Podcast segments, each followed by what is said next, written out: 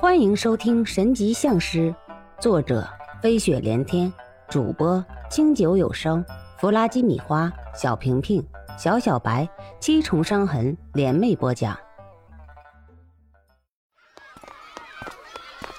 恭喜你啊！你这次是全校全年级第一名，你真厉害！就在石小天走神的时候。突然，刘颖倩一下子蹦到了他的眼前，把想事情的石小天吓了一跳。你竟然这样胆小啊！看着刘颖倩那肆无忌惮的笑，石小天的心情也跟着明朗起来。石小天很是礼貌的冲着刘颖倩笑了笑：“是吗？这样啊，我都不知道呢。哎，那你呢？考得怎么样？”石小天的回答让刘永倩很是高兴，于是他做出一副很调皮的样子，说道：“你猜猜看啊，也许你能猜对呢。作为猜对的奖励，我请你吃饭，怎么样？”“哦，那不了。要是这样的话，我就不猜了。要你怪破费的，多不好意思呀。”石小天说着话就要走，却被刘影倩又一次拦住了去路。“那好吧。”那这样好了，你要是猜对了，你就请我吃饭；你要是猜错了，我就心甘情愿让你请我吃饭，怎么样？刘颖倩一副不到黄河心不死的样子，可是接下来的事情再次出了刘颖倩的意料之外。啊，那我更不能跟你猜了，我没钱呀，我爸从来不给我零花钱的，我看还是以后再说吧。这下刘颖倩没话说了，心说话：“这是谁家的傻小子？这都看不出来本小姐要泡你吗？跟我吃一顿饭你会死啊！”一计不成，又心生一计，刘颖倩立马摆出一副可怜兮兮的样子，可怜巴巴的看着石小天：“哎呀，求求你，你就陪我一起吃个饭吧！我跟你说，我为了等你，都在这里等了你一下午了。”你要是这样对我，你不觉得过分吗？这回轮到石小天没辙了，心说既然这样，那只好勉为其难吧。我只是跟你吃个饭啊，没有别的意思。呃，还有就是我没有钱啊。石小天的话给刘颖倩的感觉就是很可爱。要是刘颖倩知道在沧州府，石小天顺手就把几十万送给了季诗雅，不知道她该作何感想。反正不管怎么样，石小天答应吃饭了就好。二哥，你看看他，这个石小天这是要做什么？竟然这样，呃，竟然敢这样明目张胆的！够了，张思昌，你以后给我老老实实的，不然把我惹烦了，你就给我一边待着去。沈天浩在家排行老二，上面还有一个哥哥，所以跟他一起玩的哥们们都喜欢叫他二哥。被骂的正是长头发、瘦小的张思昌。沈天浩跟着刘颖倩半天了，他站在校门口张望着，一看就是在等人。没想到他等的竟然是石小天。学校的生活其实很单调，单调的让人有些乏味。一眨眼都已经过去两个月了，一个班级的同学彼此都已经熟识了。哎哎哎，石小天，去哪里？石小天正在大街上走路的时候，一个声音响了起来。石小天顺着声音看过去，是一辆很是豪华气派的黑色轿车，车窗慢慢放了下来，露出一张帅气俊朗的脸。天浩啊，没有事儿，我就是回家，没别的事情。石小天跟所有同学的关系都处理得很好，沈天浩自然跟石小天关系也不错。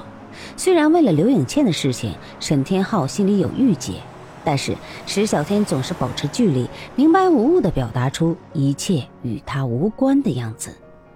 上车吧，既然没有别的事情，今天我过生日，跟我走吧，大家一起热闹热闹。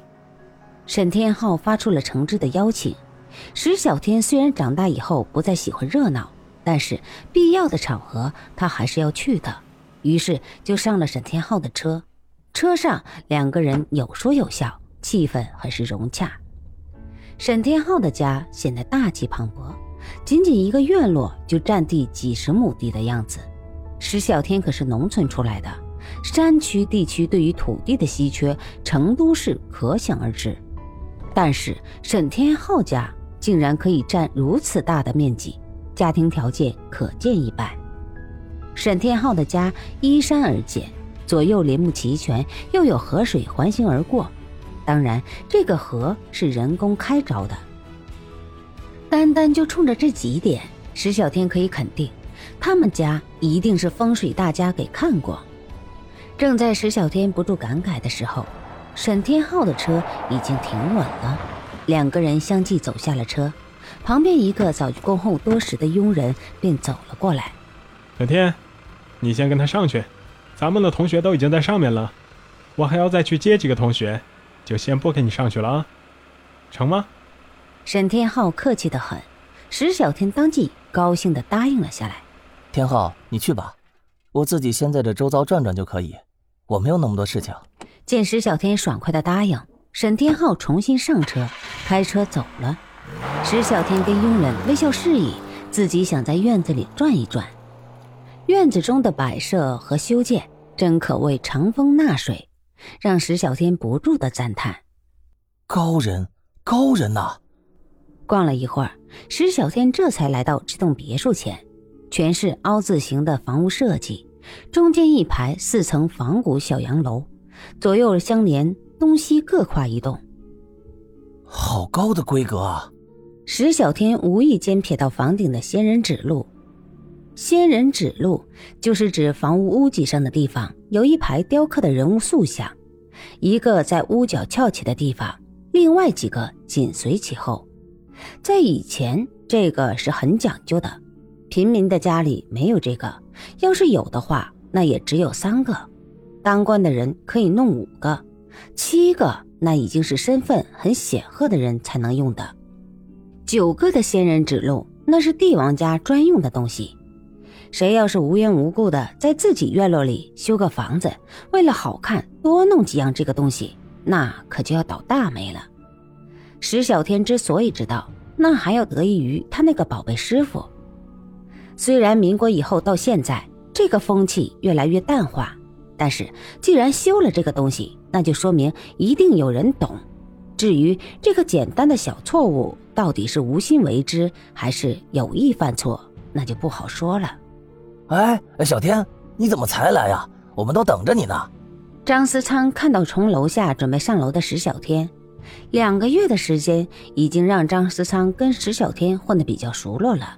大家一听石小天来了，马上从楼上探下小脑袋，跟石小天打招呼，让他赶快上来。张思昌的父亲是市里相当有本事的一位大老板，可是跟沈天浩的父亲比起来，那就不值一提了。这盖楼的地方其实是沈家的地，而沈家最早的时候就是贫农。十年浩劫的时候，沈天浩的爷爷靠着根正苗红，没有人敢动。沈明救下一位当时的道士，而这个道士点拨了沈天浩的爷爷在此处修房，将来必回福泽于子孙。沈天浩的爷爷哪里懂这些？但是却有人上了心，那就是正值年少的沈墨成。沈墨成的决定后来证明是正确的。他自从住到这里以后，事事顺心，办事无往不利。再加上没有几年就已经浩劫结束了，沈墨成做起了小买卖。那个年月，沈墨成供养家里人吃和花费，还要给两个弟弟生活费，竟然手头还有富裕钱的。没过几年，沈天浩的爷爷奶奶相继去世，所以沈墨成索性就把家搬了过来。当然，他父亲拼死救下来的老道也就跟着他们一起来到了这里。沈墨成的生意越来越大，慢慢的就上了轨道。沈墨成的两个弟弟，老二沈墨林考上了公务员，做了大人物的秘书；老兄弟沈墨军也是人随其名，考上了军校，也是个小领导。人家都说他们老沈家这是祖坟冒青烟了，换来这一辈子儿孙的荣耀。其实沈墨成心里跟明镜似的，他认为就是老道士的恩德，于是加倍的对老道士好。可是老道士不再多说一句话，因为他说他已经泄露了太多天机。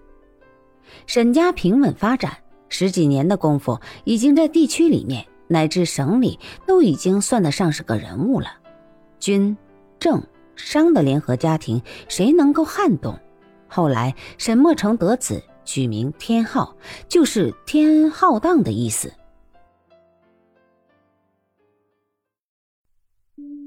本集播放完毕，欢迎继续收听，点赞、评论、订阅、分享。